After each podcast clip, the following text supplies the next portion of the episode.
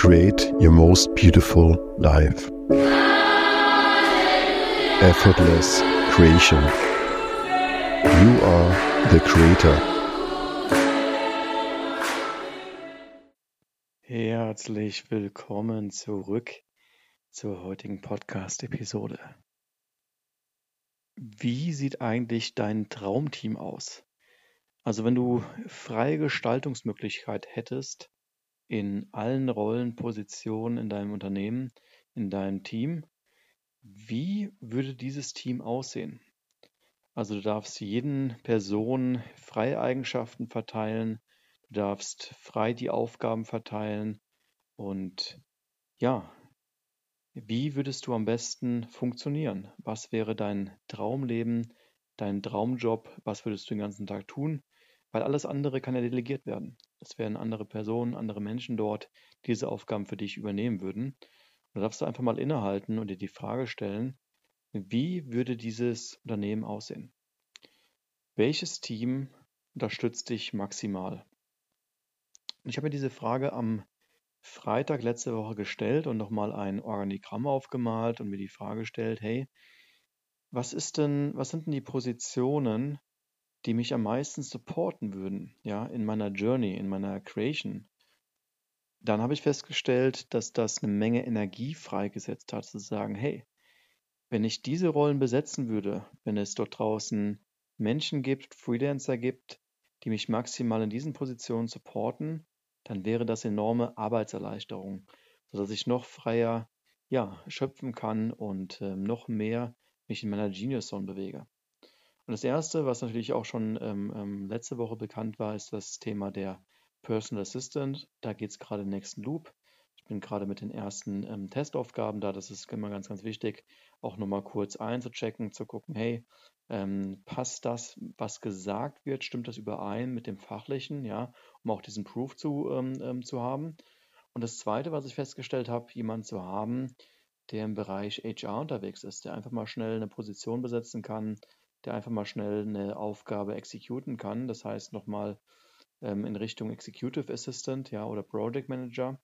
Diese Position ist natürlich etwas schwieriger zu besetzen, aber auch da habe ich letzte Woche nochmal eine kleine Ausschreibung gemacht, um zu gucken, hey, ähm, ist da vielleicht jemand dabei, den ich trainieren kann? Ja, ähm, vielleicht braucht es ein bisschen Zeit, ähm, auch das Onboarding, auch Klarheit zu finden, auch für mich selbst zu sagen, wie sind die optimalen Arbeitsabläufe und auch die Systeme, die SOPs quasi aufzubauen, damit das bestmöglich funktioniert.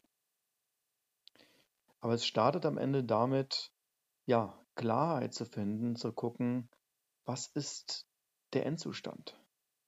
Wie sieht deine Company im bestmöglichen Case auf? Und das kann natürlich sein, dass sich das in drei Monaten, in sechs Monaten natürlich wieder verändert, aber zu dem aktuellen Zeitpunkt, wenn du ja Wünsche frei hättest und dir etwas wünschen darfst, was würdest du dir wünschen? Welche Position, welche Rollen?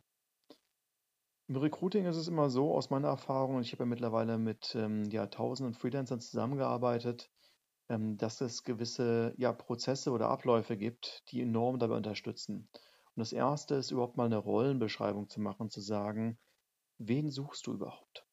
Welche Eigenschaften und welche Aufgaben sollen von dieser Person zukünftig übernommen werden? Ja?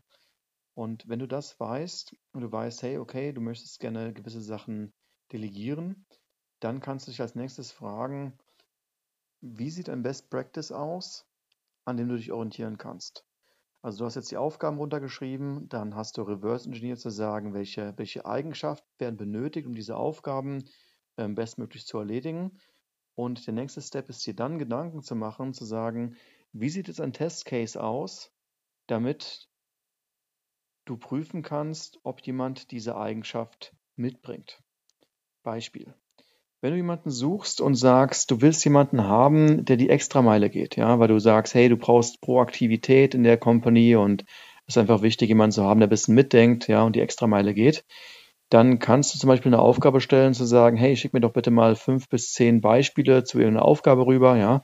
Und wenn du Leute hast, die dir auf einmal ähm, ähm, zehn schicken oder sogar mehr als zehn, ja, dann ähm, weißt du ganz genau, hey, so, das sind Leute, die gehen die Extrameile.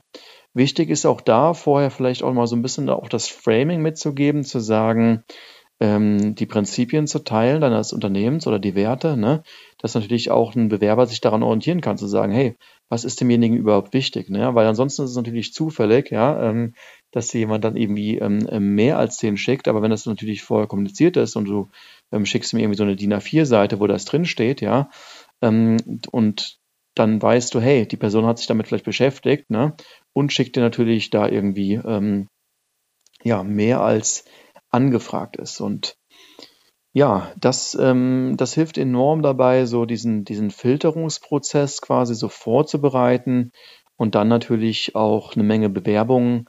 Je mehr Bewerbungen du hast, ne, desto größer ist die Wahrscheinlichkeit, auch die Traumperson zu finden, ja, die die Arbeit abnimmt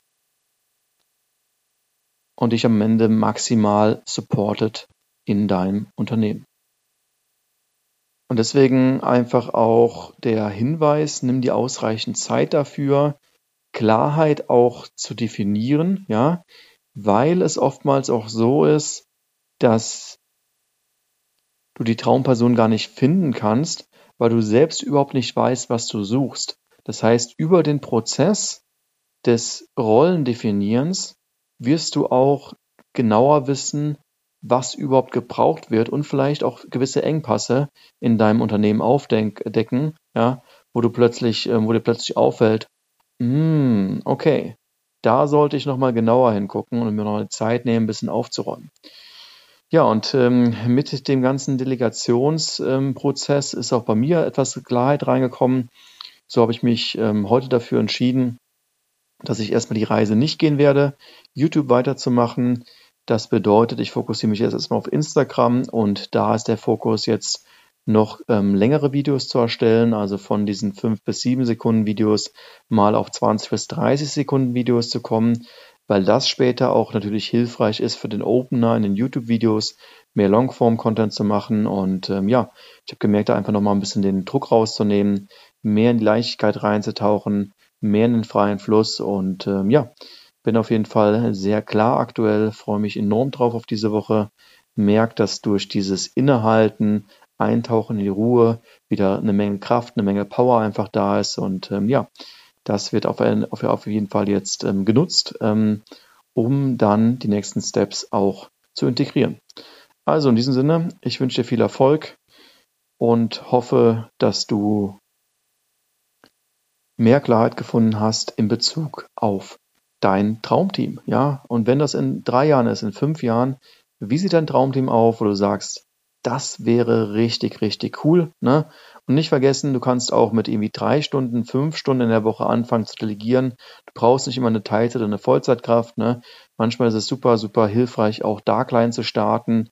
Gerade wenn du diese Fähigkeit noch nicht etabliert hast, erstmal zu starten, Learnings zu machen, die ersten Aufgaben zu delegieren und auch zu lernen, wie funktioniert das, da Klarheit reinzubringen.